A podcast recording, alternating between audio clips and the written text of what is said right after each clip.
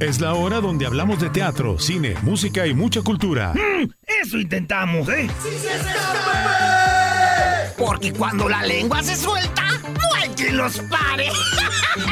Esto es Sin Escape. Comenzamos. ¿Qué? Pues que está comenzando, ¿o qué?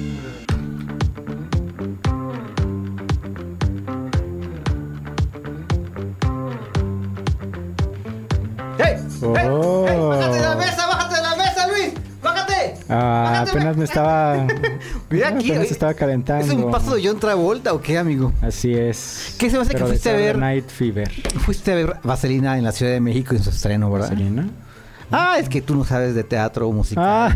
Los No Timbiriches y Alejandro Go. Timbiriches, Sí. pero que no tienen como 60 años. Pues es una película y obra sesentera, entonces ah, bueno, ah, quedaron al Te toque. cuento que es una de las Ajá. obras más esperadas de este año, ¿eh? Los Oh. Timbiriches, gracias a Alejandro Go y Eric Rubin, Eric Ajá. Rubin como productores, reunieron a, a los Timbiriches o a la mayoría Ajá. para volver a montar este espectáculo con un- nuevos este, arreglos musicales y demás, y ya fue el preestreno. Oh. O el estreno más bien, entonces les fue muy... Paulina Rubio no, ¿verdad? Ella las Paulina Rubio no, aunque se rumora que en algún momento de la gira pudiera este, integrarse como invitadas especiales ella y Talía. ¿Quién Mm. sabe? ¿Quién sabe? Con que salga Sacha me conformo. Ay, sí. Sé. Sí fue mi amor platónico cuando yo era niño. ¿Sabes que yo claro, fui, amigos, amigas, yo fui a ver a, Ti- a Timbiriche. Eh, ¿Cómo les digo la referencia? Eh, cerca, de- pues muchos conocen el periódico Mural. Eh, Sí. Al lado del, del periódico Mural había un, un, un, este, un De la balneario. nueva plaza, de la un plaza. balneario. De la nueva plaza, entre Enfrente, la plaza enfrente, Soria- enfrente de esa Soriano, nueva plaza, ajá, de esa nueva plaza. Enfrente había un balneario muy pequeño. Ahí se presentó Timbiriche, se presentó para dar a conocer su segundo material. Ahí los conocí. Segundo material, pero cuando estaban chicos. Sí, sí, súper chicos. Oh. Y, y mi mamá nos llevó a, a mí y a mis hermanos, a mis hermanos y a mí. Y no tenía idea mi mamá. Entonces nomás nos llevó para que por fuera escucháramos el concierto. Ah. Pues no sé si nos dieron así con la carita arrugada, Ah. sucia, nos dejaron pasar. Ay, sí, fue una gran experiencia. Y por supuesto, después Ah. mi mamá rompió su cochinito para llevarnos a ver Vaselina en el Teatro Cine Rex.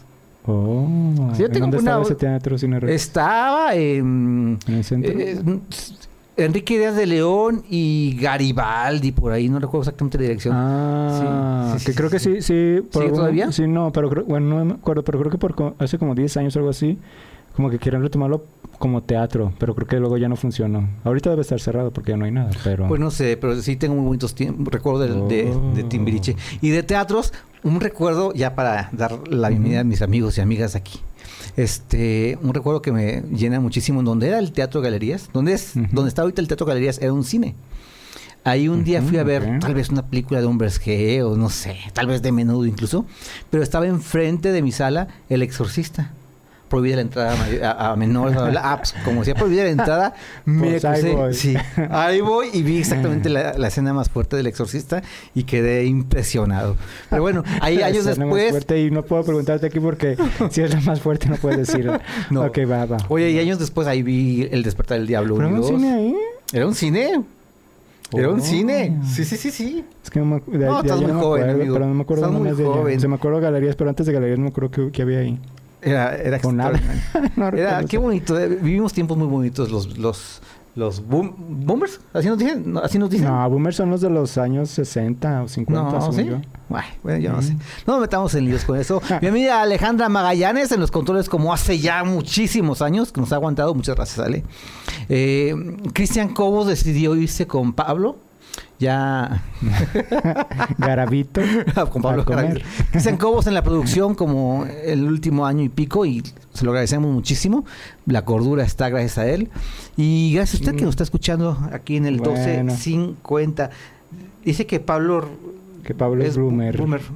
Bloomer. ¿Ya ves que sí? No, Eh, no Haces falta aquí físicamente, señor productor. Es que como está vendiendo tanguitas aquí en el Parque Revolución, se le hizo tarde. Ahorita viene para acá el, el señor productor, Pablo. Pablo. Pablo Garabito. bueno, ya, sí. Oigan, este, vamos a platicar de- del A ver. libro Cielo Cruel, ¿eh? Con. Maritza Buendía. Es. Es su segunda obra. Además, vamos a platicar con Susana Chávez, la mera mera del Museo Cabañas.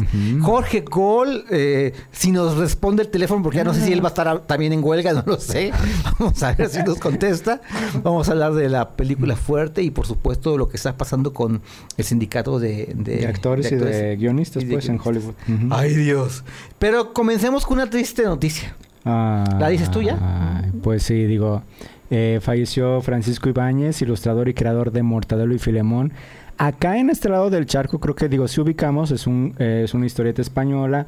Creo que no estuvo tanta, no tiene tanta popularidad como Ayao, por supuesto, pero eh, yo sí ubicaba un poco, pero te- termi- terminé fascinado porque hicieron un live action hace cerca de 10 años o 15 años. Excelente. Después hicieron una secuela también. Porque es eh, una muestra de efectos especiales genial, es muy Looney Tunes, este, explosiones y eh, aplastados y todo eso, pero así muy caricaturesco. Entonces eso me gustó, es muy graciosa, es muy divertida, si se la encuentran en algún momento porque no está, no es fácil eh, encontrarla así. Este, pues ahí está, es, la, la- gran aventura de Mortadelo y Filemón, creo. Y este, y pues ahí, y la secuela también está, está buena, está divertida. Ah, pues descanse en paz. Murió a los 87 años y pues mucha gente lo va recordar por siempre. Te platico rapidísimo que. Mortadelo y Filemón, la primera película, no la encuentras este, en ninguna plataforma, No. efectivamente. Sí. Estaba confirmando nada más ese dato. Y la segunda parte, Sí. eh, en Prime Video. Ah, ¿Va? bueno. Mortadelo y Filemón contra Jimmy el locuaz. Vamos a escuchar a don Arturo. Trae dos recomendaciones bastante, bastante aceptables. Ahora sí que paren su oreja y tomen nota porque sí, también lo recomiendo. Gracias, mis queridos amigos de Sin Escape. Hablemos de Clara y el Sol, la esperada novela de Kazuo Ishiguro tras el premio Nobel. Este libro de 334 páginas tiene de todo: ciencia ficción, mitología, suspenso, misterio. Es una exploración hermosa y poderosa sobre la humanidad. ¿Qué hace a una persona? ¿Qué hace que valga la pena vivir y recordar una vida? Cómo nuestras creencias y observaciones cambian el mundo y viceversa. Esto y más eh, te vas a preguntar al leer Clara y el Sol, cuya protagonista es una amiga artificial, especializada en el cuidado de niños. En un inicio nos enteramos de su pasión por observar detenidamente todo lo que sucede enfrente de un escaparate, mientras espera que alguien la adquiera y se la lleve a su casa. Así conocerás a Yossi, una joven a quien deberá otorgar un cuidado extremo, ya que está enferma. La novela está narrada en primera persona por el androide y su percepción es sobre todo visual y se da en función de retículas con las limitaciones propias del mecanismo. A pesar de esto, amigos, amigas, amarás a Clara. Es perspicaz y noble. Es más, vas a desear que fuera real para poder abrazarla y decirle cuánto significa para ti. La maestría narrativa de Ishiguro es impecable. Plantea metáforas novedosas de los impulsos humanos y de la naturaleza androide. Bastante recomendable. Busquen esta novela en editorial Anagrama. Ahora bien, si quieren algo más ligero pero necesario, lean Historia Chiquita de eh, Editorial Planeta. Dicen que Sari, la autora, es muy famosa en TikTok y sus podcasts.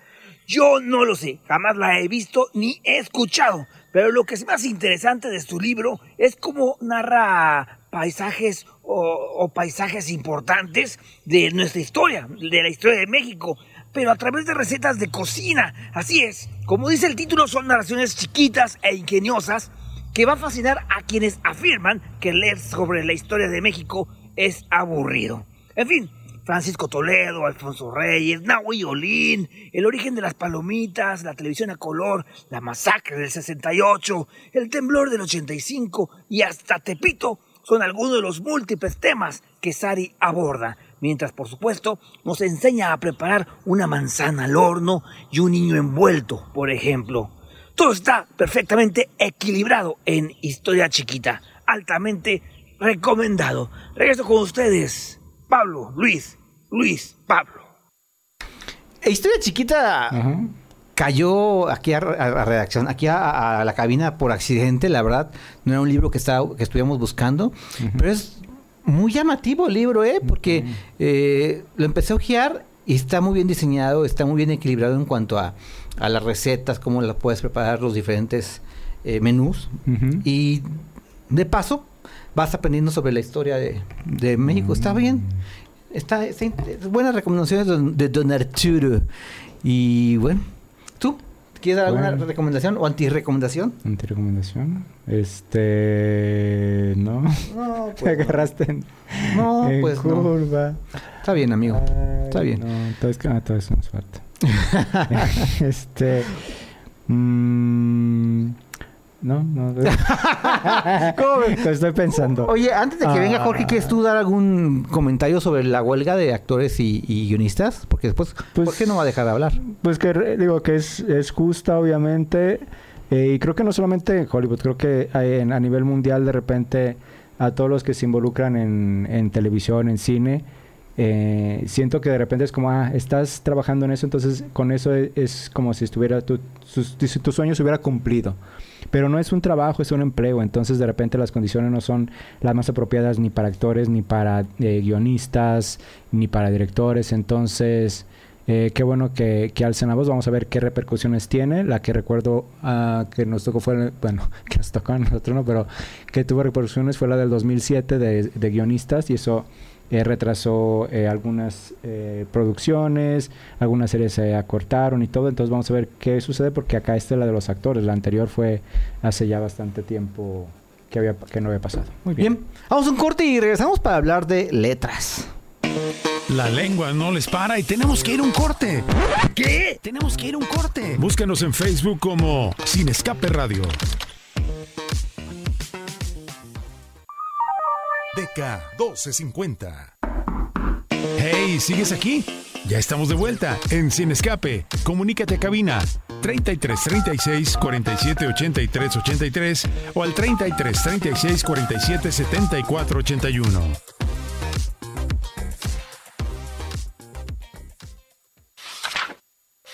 Entre líneas.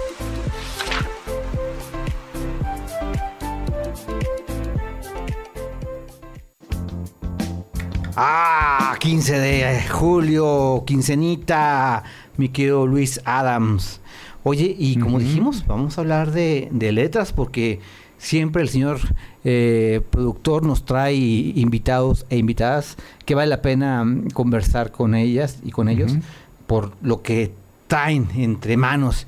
Y no es la excepción este libro que se llama Cielo Cruel de la narradora zacatana eh, Maritza, buen día. Gracias a Maritza, sí, sí. que la verdad es un trabajo muy bien de- eh, realizado y pues está aquí para platicarnos los detalles. Eh, ¿Nos escucha Maritza? Sí, los escucho muy bien. Un placer estar aquí con ustedes. No, al contrario, al contrario, muchísimas gracias por eh, darte el tiempo de platicarnos aquí a, a nuestros escuchas y a Luis y a un servidor sobre esta publicación que se tomó alrededor de cinco o seis años eh, escribirla, ¿no? De hecho, empezó antes de, de tu primera publicación, ¿verdad? Sí, bueno, de mi primer novela. Novela, mi primer... ah, Ajá, Jugaré sí. contigo. Sí, Mm. exacto. Mi primer novela se llama Jugaré contigo, se publicó a finales de 2018, pero desde antes de que se publicara Jugaré contigo, yo ya estaba escribiendo Cielo Cruel. Por lo regular eso pasa cuando con los escritores, cuando estamos publicando una novela, ya tenemos un rato trabajando otro proyecto. Y así pasó con Cielo Cruel. Este, pues pasaron, no sé, cinco años, un poco más y una pandemia hasta que ya finalmente tenemos afortunadamente esta nueva, esta nueva novela. Este trabajo que recrea tres historias de amor, cada una con eh, sus peculiaridades, ¿no es así? Porque son tres mujeres, Mar, que es la hija, Gloria, la mamá, y Belén, la abuela, quienes se van a replantear el deseo y el cuerpo. Sí, así es. Eh, sí son historias de amor, pero no amor en el sentido tradicional. Es decir, no son personajes femeninos que estén esperando que sean pasivas, que sean nada más receptivas o que estén cumpli- es- esperando cumplir con algunos roles que la sociedad eh, les dictamina. Creo que muy por el contrario, aunque sean, son tres mujeres que en distintos contextos históricos están buscando proponer nuevas maneras de amar y a, lo mejor esas nuevas maneras de amar no se corresponden exactamente con lo que la sociedad ha venido diciendo que es la manera como debemos de relacionarlos relacionarnos amorosamente. Y justamente cómo es que te enfrentas a través de la escritura con esta serie de tabúes y creencias.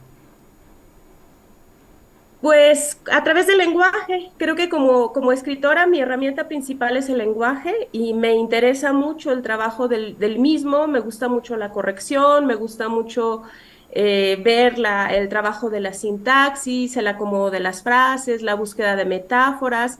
Creo que, que parte de mi búsqueda como escritora es poder plasmar situaciones que a lo mejor en otro contexto pudieran resultar eh, un poco duras o, fuertes, pero que gracias al trabajo del lenguaje aquello pueda sentirse como una propuesta poética.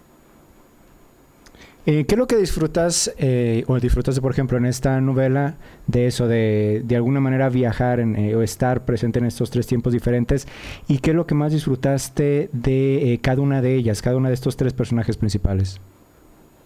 Yo creo que la construcción, justamente la construcción del personaje y ambientarlos en cada una de sus épocas. Por ejemplo, la abuela ella eh, vive aproximadamente después de la Revolución Mexicana. Ella se enfrenta a ser maestra en un momento muy temprano de su vida, justo cuando José Vasconcelos manda eh, decir que se lleve la educación a todos los lugares del país y, y que eh, no en las pequeñas ciudades o en los pequeños pueblos aquello no era tan fácil. Entonces eh, invitaban a trabajar a maestros a, a gente muy joven y eso fue lo que le pasó a, a la abuela, que se llama Belén, y que ella además, eh, todo este contexto de, de, persecución, además que en ese momento estaban viviendo los maestros y de tortura y asesinatos y demás, le crea un, una personalidad fuerte y, y, ella descubre que ella es capaz además de, de, de ser una mujer autosuficiente que sabe complacerse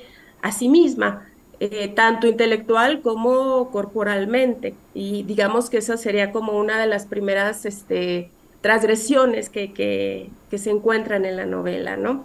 Eh, son luego Ajá, adelante, perdón, adelante. Sí, sí, luego tendríamos a la madre que viene en una situación de migración eh, de Estados Unidos hacia México, un lugar pequeño de una ciudad pequeña de, de México, y que ella, por ejemplo, siempre ha estado enamorada de su mejor amiga y ella busca todos los medios posibles para poder integrarla en su relación con su marido sin que aquello ocasione un gran conflicto. Entonces rompe, digamos, con la idea del matrimonio en el sentido bidireccional y busca hacer una triangulación.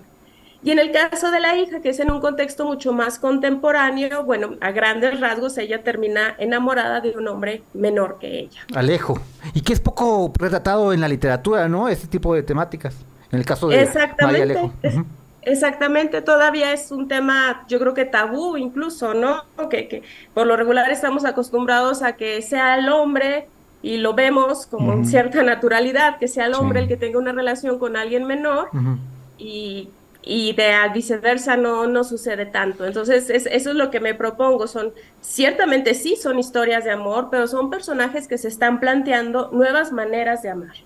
Muy bien. Está bien. ¿Para quién va dirigido esta, esta novela? Para, Para cual, uh -huh.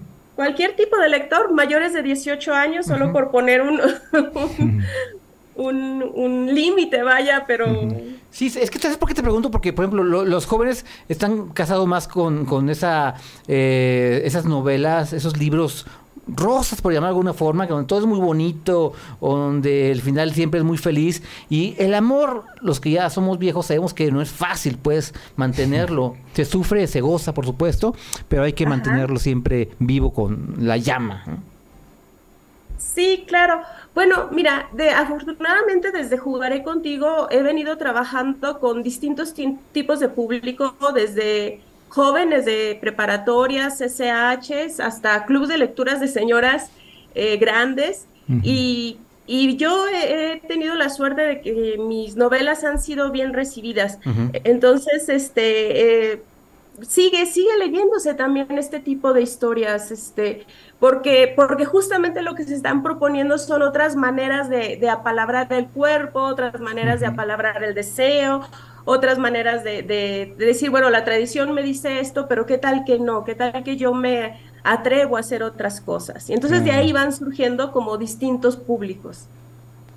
Por cierto, eh, estás trabajando en tu tercera novela, ¿no? Que tiene que ver eh, entre la relación madre e hijo. ¿Qué nos puedes adelantar?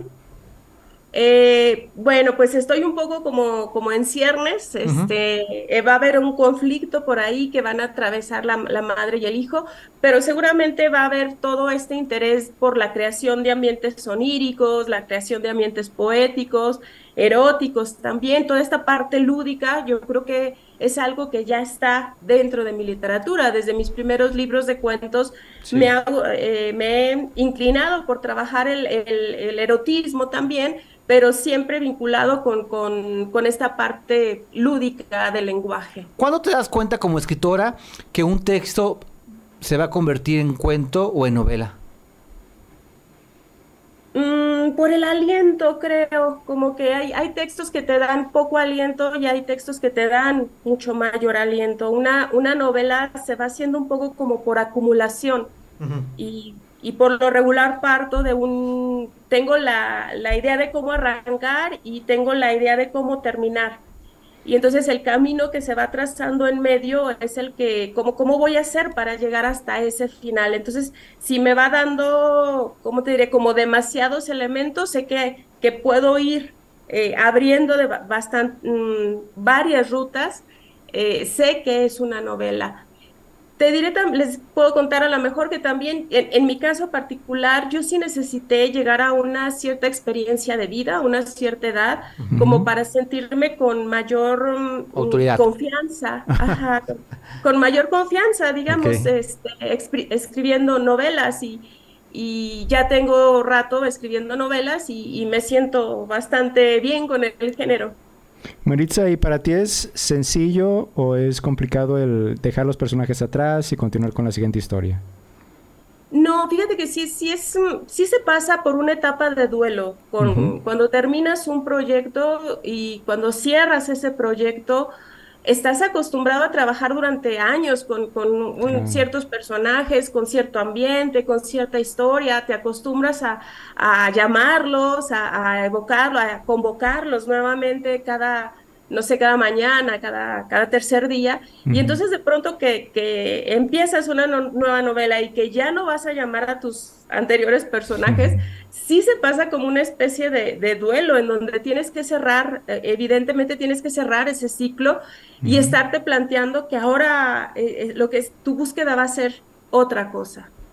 Pues invitamos a todos los radioescuchas a que busquen el nuevo trabajo de Maritza Buendía, Cielo Cruel, bajo el sello de Alfaguara. ¿Algo más que quieras agregar? Pues que seguramente lo encuentran en todas las librerías principales de la ciudad de Guadalajara y que con gusto por allá nos encontraremos en la FIL. Eso, ay, ya qué rápido, ya vamos a mitad del año, se acerca la FIL. Genial, no sabes la emoción que nos da. Acá te veremos. Con todo gusto. Gracias, Maritza. Gracias, Maritza. Muy buen fin de semana. Un abrazo y lindo abrazo. fin de semana. Muchas gracias. Vamos a un corte y regresamos para hablar de cine con Jorge Cole.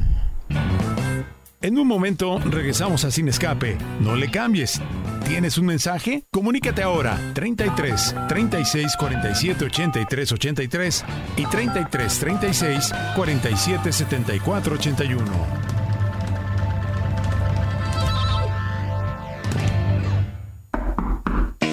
¿Sigues aquí?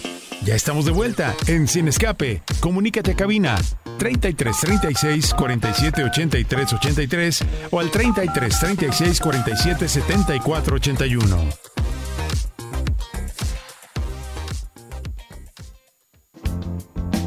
Vamos rápido al séptimo arte con Jorge Cole.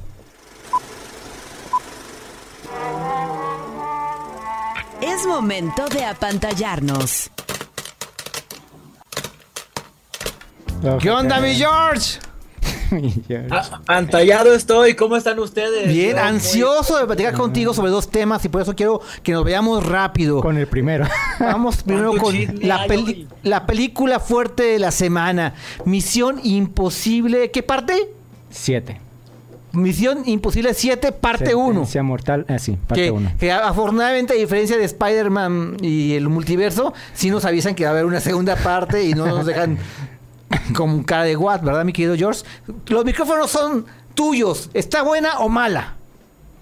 Así es, Misión Imposible Sentencia Mortal parte 1 está buena, la verdad tengo que decir que está buena y está muy buena mm. y sinceramente no es el tipo de películas que a mí me gusta en este mm. género de acción que pues bueno, ya no lo sabemos muy bien porque ya como bien dice Luis, pues ya ha habido varias entregas, todas con Tom Cruise, a diferencia de a lo mejor de los 007 o demás, pues Tom Cruise a sus 61 años se sigue aventando de la moto en riscos, en paracaídas, dando vueltas. O sea, yo quiero llegar a ser mi 61, ¿qué onda? Pero bueno, más allá de esto, creo que es un fenómeno muy extraño, ¿saben? Porque creo que la vez pasada que hablábamos de Indiana Jones, de cómo estas franquicias parecen de repente ya no funcionar, el caso contrario ocurre con esta, que eh, yo no creo solamente que vaya a ser la película de la semana, sino creo que va a ser una de las películas más importantes de este verano y que de alguna extraña manera, a pesar de que es la misma fórmula, porque se siente incluso de repente...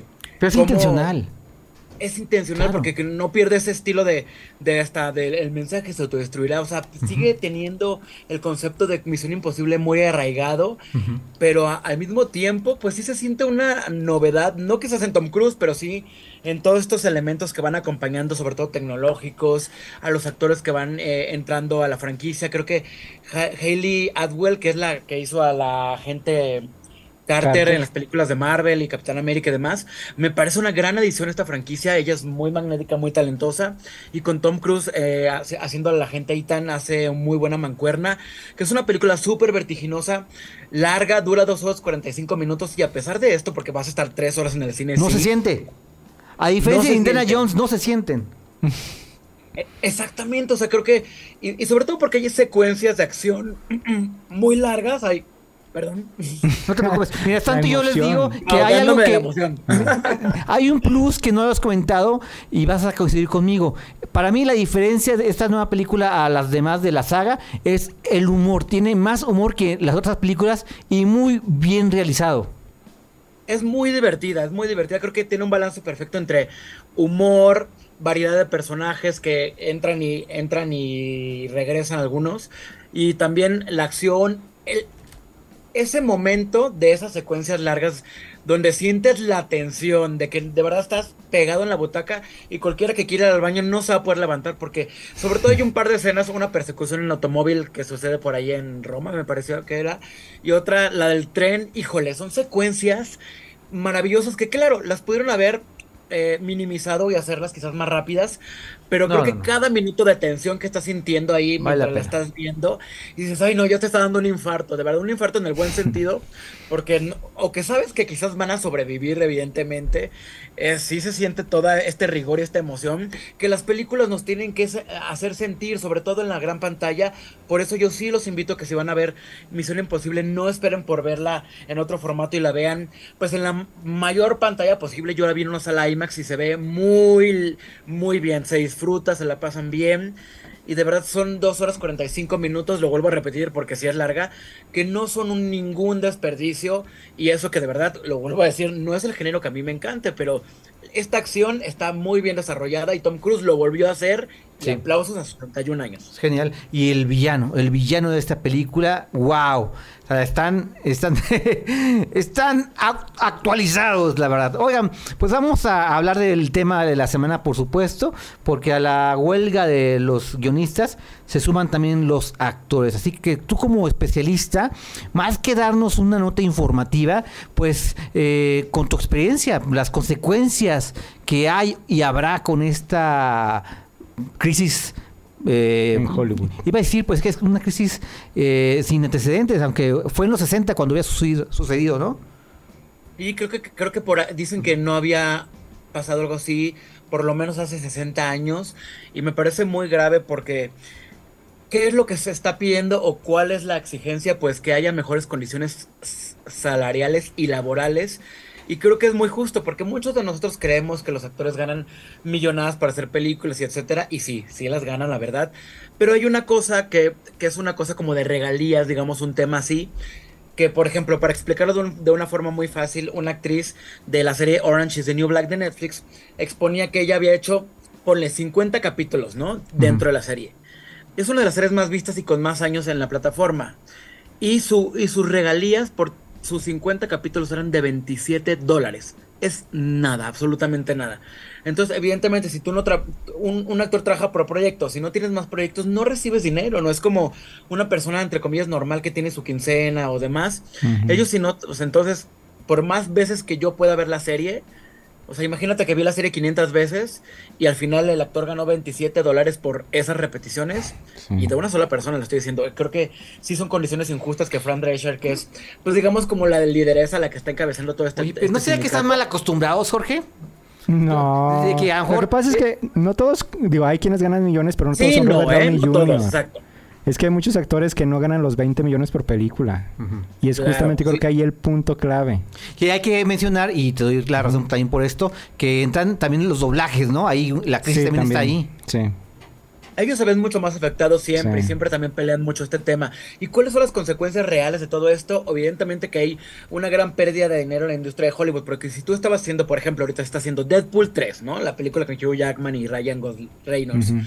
Para la producción de la película, evidentemente estás perdiendo muchísimo dinero en tener parada todo porque no puedes hacer nada si no tienes a tus actores. Son más de 150 mil actores en huelga, entonces evidentemente estás perdiendo tiempo, dinero, esfuerzo y, y- y es una bola de nieve porque la gente de vestuario, producción, Sí. luz, catering y demás están perdiendo dinero también porque no están trabajando. Entonces, esa es una parte. Mientras la parte, la del producto ya hecho, digamos, una película Ujú. como Blue Beetle, que es una película que estrena eh, en a, el- a principios de agosto, que es una película de DC importante, de superhéroes, eh, que generalmente le apuestan mucho, los actores no pueden promocionar esta película, por ejemplo, porque tienen que guardar completamente silencio, porque estás en huelga, pues bueno, no te difundimos tu película, entonces la película queda a merced de lo que pase en la taquilla porque, y del boca en boca, porque tú como actor, pues también es triste que no puedas hacer tu premier de tu propia película, Si me y permite- mucho menos, ¿no? Si me permite, déjame mencionar algunas películas que han sido afectadas directamente, ¿no? Como The Amateur, de Rami Malek, donde él participa. Por supuesto, la secuela de Bill Juice, la tercera parte de Deadpool, como bien lo dijiste. La secuela de Gladiador también se ve afectada. Juror 2, también, la Ujú. película de Clint Eastwood, ya valió gorro. Eh, obviamente también la parte 2 de Misión Imposible, Tendencia Mortal. Paddington eh, en Perú y Twisters, entre otras. Entre otras. Ah, Venom, por supuesto. Venom 3, Jorge. Wicked. Claro, no. son súper mega producciones, imagínense la Sí. pérdida de Sí. dinero y, y, y al final pues va, ¿en qué se va a traducir además de todo esto? En que las fechas de estreno se van a empezar a recorrer, a recorrer, a recorrer, entonces pues la película de 2024 se va a ir seguro para 2025, entonces si es una bola de nieve y es importante porque está apenas empezando esto, entonces imagínense, tienen, si no llegan a un acuerdo pronto, pues esto podría seguirse alargando porque también parece que no están queriendo ceder o por lo menos Ujú, ya, ya habíamos platicado Luis y yo fuera de que el CEO de Disney dice, no, no es dinero, no, no podemos hacer nada, o sea... Exacto. o sea, O sea, la al parecer, las plataformas, pero ya te interrumpí por última vez, las plataformas como Disney, HBO y demás han quedado de acuerdo para no ceder y que se cansen los actores y los guionistas para que pues lleguen a- a- al acuerdo que ellos piden, ¿no? Y la cosa es que acaba de pasar la pandemia. La pandemia que acaba de pasar y acaban de recuperarse, Es por lo menos en cine, por lo menos. En televisión también, pero en cine. Y ahora otra vez, y ahora otra vez vamos a continuar con lo que suceda, porque es obviamente, por lo que se ve, esto no va a durar una semana o dos semanas. No, ¿Podría morir el seguramente no. No, tampoco, No porque creo no que, es Hollywood. no creo, y la verdad es que creo que es la misma discusión que ha pasado con el streaming y demás. Eh, de alguna forma siempre ha buscado cómo renacer. Yo también creo que los números que de la taquilla antes de 2020 ahora no son los mismos, son menores, evidentemente. Y el streaming, pues no, no me va a decir Netflix por mucho que, que diga, ay, este, mis ganancias no son las, las mejores o lo que sea. De todas formas, no nos puede venir a decir que no tienen dinero, porque Sí. evidentemente este, cada uno paga sus por lo menos 200 pesos a- al mes y ahora con sus recortes de que ya no puedes compartir la, la contraseña, pues ellos siguen buscando la forma por seguir ganando dinero, ¿eh? Entonces, no, o sea, Jorge, no, sí, sí hay. ¿Y qué pasa con México? ¿Qué, tanto afecta a México? Eh, no a los cinéfilos, a- al cine mexicano, a las producciones mexicanas. ¿Es, ¿Es favorable? ¿Es contraproducente? ¿Cuál es tu punto de vista al respecto? Pues aunque no es un, no es direc- directo, al final hay muchas coproducciones, entonces creo que afecta a las coproducciones porque evidentemente si estás haciendo una película con Estados Unidos, pues tienes que parar o actores que a lo mejor participaron en una película estadounidense, como en este caso mencionaba González. Está, está Adriana Barraza y está Damián Mm, Alcázar, o, está ese- o sea, ellos sean o no sean parte del sindicato, porque muchas veces no son, se tienen que solidarizar. Entonces eso sí, Sí, afecta al final. exacto. Entonces, pues creo que afecta de alguna manera, sí. Quizás de, de la manera más fuerte, no, pero al mismo tiempo, pues también, si tienes la película mexicana que quieres distribuir en Estados Unidos, pues no puedes hacerle la promoción de vida. Entonces sí, Mm, afecta en todos los sentidos. Bien, Jorge Cole, muchísimas gracias por tu sabiduría en esta materia del séptimo arte. Y pues nos escuchamos la siguiente semana para hablar que de Barbie, ahora sí. Ahora sí, por Ya vamos a hablar de Barbie al 100%. Y Barbie y Oppenheimer. Oppenheimer, los, eh, eh, esta- estas, esos grandes estrenos. Ay, me da flojera Oppenheimer, ¿tú crees? Por dos. ¿Será? Vamos a ver cómo está. Vamos, Y, ya hablaremos y de soy ella. fan del director, por supuesto, pero esta película como que no sé si es mi Alzheimer, no sé. Este, ya, ya nos platicarás la siguiente semana, ah, porque sí, son las películas fuertes del, de- también de este verano. Muchas gracias, mi George. Vámonos al cine y nos escuchamos el próximo sábado. Buen fin. Oye, la, la porquería de la noche del demonio, no la vean. Qué mala. ¿Ya la viste? ¿Ya la viste? Ya la vi, creo que Patrick Wilson no lo hace tan mal Oye. como director, pero qué, fe- qué fea trama tan... No hay tan trama. ¿no? No hay trama. No pasa nada. Pero bueno, ya se acabó el padre, tiempo. Pero yo sí advierto a la gente que es de las peores películas de terror que he visto. Y me decepciona porque la verdad es que la franquicia Ajá. era muy buena. Bueno, desde mi punto de vista, Sí, por digo, pues, supuesto. fue como Pero el esta, renacimiento del horror sueño. contemporáneo. Muy bien. discúlpame, ya me des- No asusta, no Disculpado. asusta. Gracias, Jorge. Hasta luego. Buenas tardes. Vamos a un corte y regresamos ya para despedirnos. La lengua no les para y tenemos que ir a un corte. ¿Qué? Tenemos que ir a un corte. Búscanos en Facebook como Sin Escape Radio. Hey, ¿sigues aquí? Ya estamos de vuelta en Sin Escape. Comunícate a cabina 33 36 47 83 83 o al 33 36 47 74 81. Ya estamos de regreso aquí en Sin. Escape, 15 de julio, ya a punto de despedirnos cuando son las 4, no, las 2 con cuatro. 46 minutos. Sí. Vamos a nuestra última entrevista de esta tarde, ¿cómo no? Con Susana Chávez Brandon, directora general del Museo Cabañas. ¿Cuál es el plan de hoy? Escápate con la siguiente charla. Susana, Susana, ¿qué tal? ¿Cómo estás? Muy buenas tardes. Muy buenas tardes. Qué gusto saludarte, por- hace muchísimo que no platicábamos. mu- muchísimo, muchísimas gracias por la invitación a, a tu espacio. No, hombre, un placer que estés aquí con nosotros, con Luis Adams aquí eh, también en cabina. Y pues la intención, mi querida Susana Chávez, eh, que invites a los escuchas en estas vacaciones a que visiten uno de los museos más importantes del Sí, país, sí. como el- es el Cabañas. Claro, bueno, el Museo Cabañas, que como todos sabemos es la casa de Orozco, que tiene los murales, la obra maestra de Orozco, los 57 murales que están en la Capilla Mayor. Pero además de eso, eh, tenemos pues una oferta muy variada de exposiciones este verano eh, y además unos cursos de verano eh, para que eh, los niños, las niñas y los jóvenes pues estén con nosotros una semana y puedan disfrutar de este espacio de una forma distinta. Así que los invitamos a nuestro curso de verano que se llama Laboratorio de Objetos Encantados, que a mí personalmente el nombre me parece Es maravilloso hermoso, sí. porque ah, es como una mezcla entre la ciencia, la magia eh, y el arte. Y lo que vamos a hacer es que una semana entera vamos a estar ah, haciendo un recorrido por la historia del arte de México, internacional y local, para que eh, los niños que nos acompañan, su imaginación, creen un objeto que cuente una historia, un objeto encantado. Porque va a haber eh, dos grupos, ¿no? Uno para chicos de 5 a 13 años y otro para jóvenes de 14 a 17. Así es, tenemos el primer curso que es del 17 al 21 de julio, de 10 de la mañana a 2 de la tarde, y el segundo es de 20 del 24 al 28 de julio, mismo horario, y como bien dice, son dos grupos en cada una de las semanas, infancias de 5 a 13 años y jóvenes de 14 a 17 años. Importantísimo este acercamiento a- al arte y sobre todo en una casa tan bella, ¿no? Ujú, así es. Sí, por supuesto, ¿no? Además de que estaremos pues haciendo distintas actividades en este taller, pues también tenemos la oportunidad de visitar 10 exposiciones que tenemos ahora de manera simultánea, si me permites contártelas. Por supuesto. Eh, con- inauguramos hace dos semanas eh, la exposición de un artista tapatío, se llama Adrián Guerrero, El tiempo no es nada. Eh, Adrián es arquitecto, es ceramista y también es filósofo. Y bueno, a través de sus piezas nos invita a reflexionar sobre este concepto que es tan abstracto, eh, pero que está muy presente en nuestra vida, que es el tiempo. ¿no?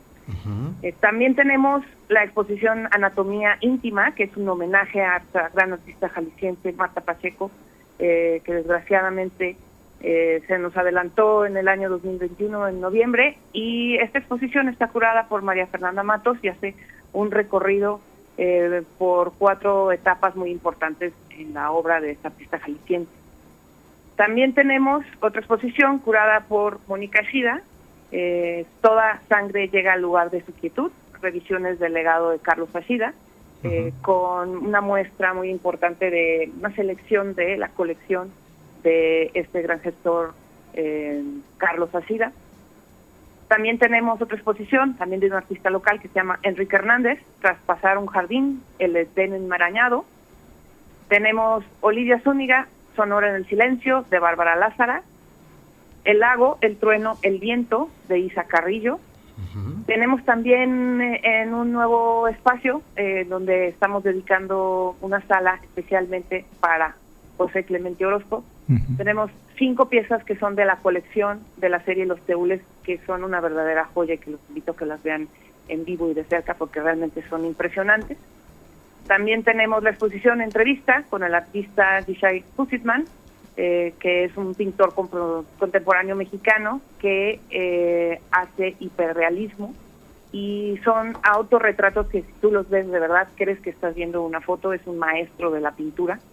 Eh, también tenemos ya en sus últimas semanas la exposición 40 años de polvo de gallina negra, arte feminista en México. Eh, y para esta también vamos a tener como evento de clausura, va a venir Mónica Mayer, que es pionera, artista, mujer feminista, eh, que va a estar platicando con la curadora Karen Cordero sobre los 40 años de este tan importante colectivo de mujeres artistas activistas. Excelente. También tenemos eh, nuestra exposición eh, con, relacionada con el mes de la diversidad, que se llama La diversidad dentro de la diversidad, o La identidad es una historia de vida en construcción. Así que, como puedes ver, pues tenemos un menú muy amplio eh, para todos los gustos. Hay arte moderno, arte contemporáneo, artes locales, artistas internacionales. eh, y, por supuesto, podrán ver, además de la Capilla Mayor, estas piezas de los teules de José Clemente Orozco que realmente no pueden perderse. Hijo. Oye, también hay cine, por supuesto. Claro, también tenemos cine, hacemos varios ciclos eh, que cambian cada semana, eh, que los podemos estar revisando en nuestras redes sociales para que puedan ver eh, pues las películas que estamos programando. Nuestras redes sociales estamos como Museo Cabañas en Facebook, Twitter, Instagram, TikTok. También tenemos un canal de Telegram y nuestra página web. Eh, recordarles nada más al auditorio que el museo eh, los recibe con los brazos abiertos de martes a domingo de 10 de la mañana a 5 de la tarde. Perfecto. Y ahorita, ¿en cuánto está la entrada, Susana? Está en 50 pesos para nacionales y hay dis- distintos descuentos eh, en grupos, tercera edad, menores de edad, eh, hay distintos precios. Sí, pues no, no es nada comparado con- de cómo sales de ahí con tanta riqueza visual. ¿no? Querido es, Luis. Exactamente. así es, excelente. Oye, Susana, pues muchísimas gracias eh, por estar aquí informando a, a todos los que escuchan sobre las actividades. Entonces, ¿puedes repetir eh, las redes sociales, por favor? Claro que sí. Tenemos nuestra página web que es museocabanas am, ja- punto jalisco.gov.mx y eh, las redes sociales estamos como Museo Cabañas en Facebook, Twitter, Instagram, tenemos un canal de Telegram, tenemos TikTok y YouTube. Mil gracias, mil gracias y por favor saludos muchísimo a Caleope eh, de Minutis, a Alejandra Vallejo, quien también está siempre eh, dándonos todos los detalles para estar informando pues de todas las actividades de este importante museo. Muchas gracias, Susana. Muchas gracias a ustedes. Que No, tengan un- un buen sábado. Un placer, aquí tienes tu espacio. Gracias. Un saludo y los espero por el museo. Gracias, Susana Chávez. Brandón, directora Gracias, general del. Museo Cabañas. Muy buenas tardes. Buenas tardes. Ya nos estamos eh, yendo, mi querido Luis. Pues ya, se nos acabó. Pues, se nos acabó, se todavía nos se acabó la fiesta.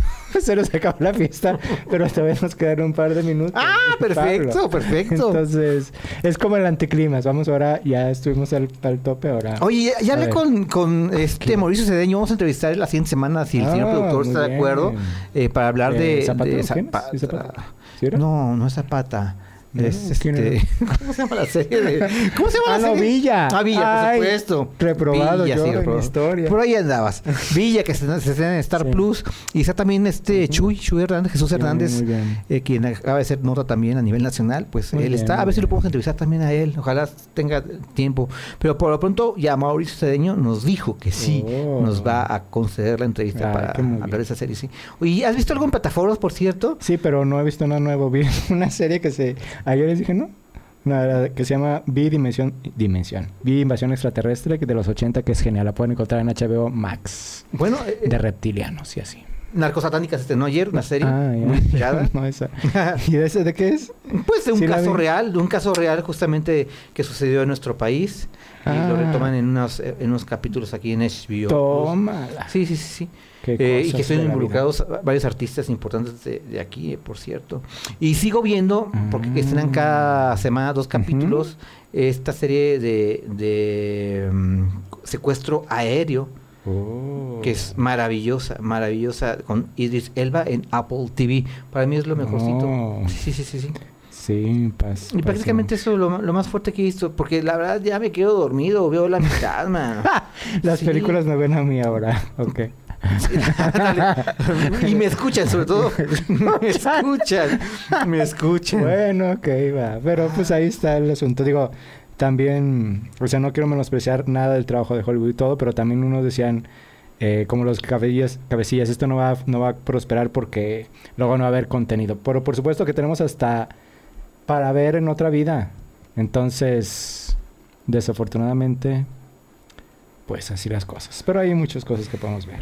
Bueno, Esta- este año se celebra, se cumplen 10 años de Pacific Rim, que no se estrenó el año pasado, ¿no? La de, de del Guillermo Toro. del Toro, 10 años. Cool, no, No rápido pasa el tiempo. Sí, bueno. En Y la verdad no es, verlo. no es de sus películas más memorables. Ay, pero es muy divertida. A mí me gustan sí. por los o sea, robots y los monstruos, bueno. entonces, bueno, va. Ahora sí ya nos tenemos que ir. Gracias a sí. Cristian Cobos que estuvo en la producción, a Alejandra Magallanes en la eh, operación, a Luis Adams en la Mm. coconducción. Fíjate, no me he olvidado de nada ni de nadie. Bueno, bye. Es cuando no me apresuran, porque y tengo que decirles algo muy importante. Si quieren el teléfono de Cristian, mi productor, es el 33 21 40. Interrumpimos este programa por su falta de cordura. Ofrecemos una disculpa por el caos radiofónico provocado. Yo hasta aquí llegué. Adiós. Hey, hey, hey, pero estamos de regreso la próxima semana con más información. Te esperamos a la misma hora por DK 1250 AM. En el baño. Me acuerdo mucho de este. Muy buenas tardes.